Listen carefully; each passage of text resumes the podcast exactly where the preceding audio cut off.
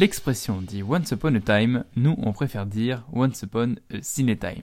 Bienvenue, chers auditeurs, dans Time, votre revue de presse dédiée à l'actualité du cinéma du mois. Avant de commencer, sachez que nous sommes ravis de vous accueillir. Je m'appelle Tancred et je suis en présence de Lucas. Bonjour Lucas. Bonjour à tous, bonjour Tancred. Aujourd'hui, programme chargé pour ce mois de février. Si vous n'avez pas eu le temps de suivre la cérémonie des Césars, regarder une partie de Cluedo sur le Nil ou encore si vous aimez l'homme chauve-souris, alors vous êtes au bon endroit. De plus, ce mois-ci, nous reviendrons sur un sujet d'actualité en évoquant le réalisateur Sean Penn, réalisateur d'un futur documentaire sur le conflit militaire entre la Russie et l'Ukraine. Et pour commencer cette émission, évoquons la 47e cérémonie des Césars ayant eu lieu ce 25 février 2022. Vendredi 25 février, un match de récompense a eu lieu lors de la cérémonie des Césars. Pour sa 47e édition, Antoine Decaune, homme de radio et de télévision, a mené cette édition 2022. Cérémonie qui, pour reprendre l'article de France Info, a redoré le blason du 7e art français, en récompensant les films Illusion perdue et Annette, récoltant 12 prix à eux deux.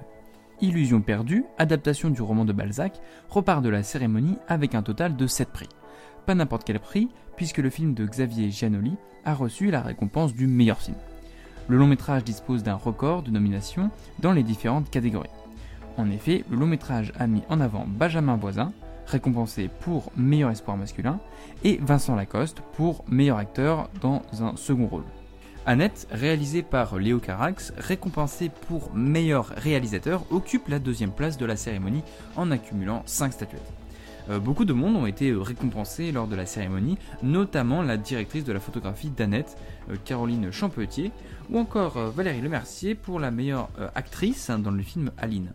Euh, Anna Maria Vartolomé a reçu le prix euh, de meilleur espoir féminin pour le film L'événement, ou encore euh, Asiatou Diallo Sanga, aide-soignante, ayant reçu la statuette de meilleur second rôle féminin pour le film La Facture. avant de revenir rapidement sur deux autres aspects donc, de la cérémonie, vous pouvez évidemment retrouver toutes les récompenses sur le Média Première ou encore sur le site de l'académie-cinéma.org. Toujours est-il que certains films se sont vus non récompensés au vu du braquage de récompenses d'Illusions perdues et Annette. On peut notamment citer Bac Nord, repartant les mains vides comme le film Les Olympiades ou encore Titane. Pour terminer sur les Césars, la cérémonie a été marquée par l'hommage de Xavier Dolan à Gaspard Huliel, acteur de 37 ans décédé ce janvier 2022. Le réalisateur a souhaité partager un texte écrit par ses soins adressé à la mère de l'acteur. Un hommage poignant qui marque un temps fort du gala. Continuons cette émission en évoquant Sean Penn, acteur, réalisateur et producteur américain, aperçu ce jeudi 24 février à Kiev, en Ukraine. Depuis ce jeudi et au moment où ce podcast est enregistré, l'Ukraine est en conflit armé avec la Russie. Alors que cette guerre est au cœur de l'actualité mondiale, le réalisateur est actuellement en Ukraine afin de réaliser un documentaire selon le média Première. Au plus près du conflit, euh, l'acteur de 61 ans montre tout son soutien euh, pour l'Ukraine et en est d'ailleurs remercié euh, par le président ukrainien sur Facebook. Pour reprendre une traduction disponible sur France Info, euh, aujourd'hui, euh, Shenpan euh, fait partie de ceux qui soutiennent l'Ukraine en se trouvant en Ukraine. Notre pays lui est reconnaissant pour une telle manifestation de courage et de honnêteté. Pour continuer, direction l'Égypte, et plus précisément vers le fleuve qui traverse le pays, pour évoquer la nouvelle adaptation de Hercule Poirot, j'ai nommé Mort sur le Nil. Ladies and gentlemen, please welcome the newlyweds, Mr. and Mrs. Simon Doyle. You must meet Hercule Poirot. My congratulations, madame. Merci. He's only the greatest detective alive. I suspect you invited me for reasons other than the fun. L'adaptation de l'histoire écrite par Agatha Christie est sortie le 9 février 2022. Death on the Nile raconte l'histoire d'un jeune marié parti en lune de miel avec son épouse, épouse assassinée en pleine croisière sur le Nil. Kenneth Branagh, euh, réalisateur du film, reprend son rôle du fameux détective, rôle qu'il avait déjà interprété dans le film Le Crime de l'Orient Express. Au casting, on retrouve Gal Gadot alias Wonder Woman ou encore Emma Mackey, interprète de Maeve dans la série Sex Education. Le réalisateur a récemment déclaré être intéressé pour faire rencontrer à son détective un nouveau personnage féminin de l'univers d'Agatha Christie selon un article d'Allociné. Miss Jane Marple, autre célèbre détective de la romancière.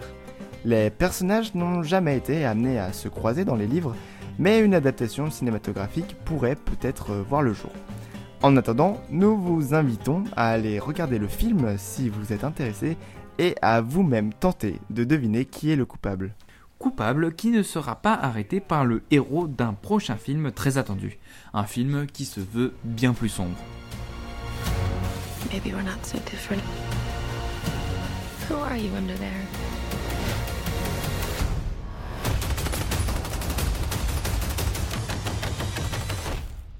I'm vengeance.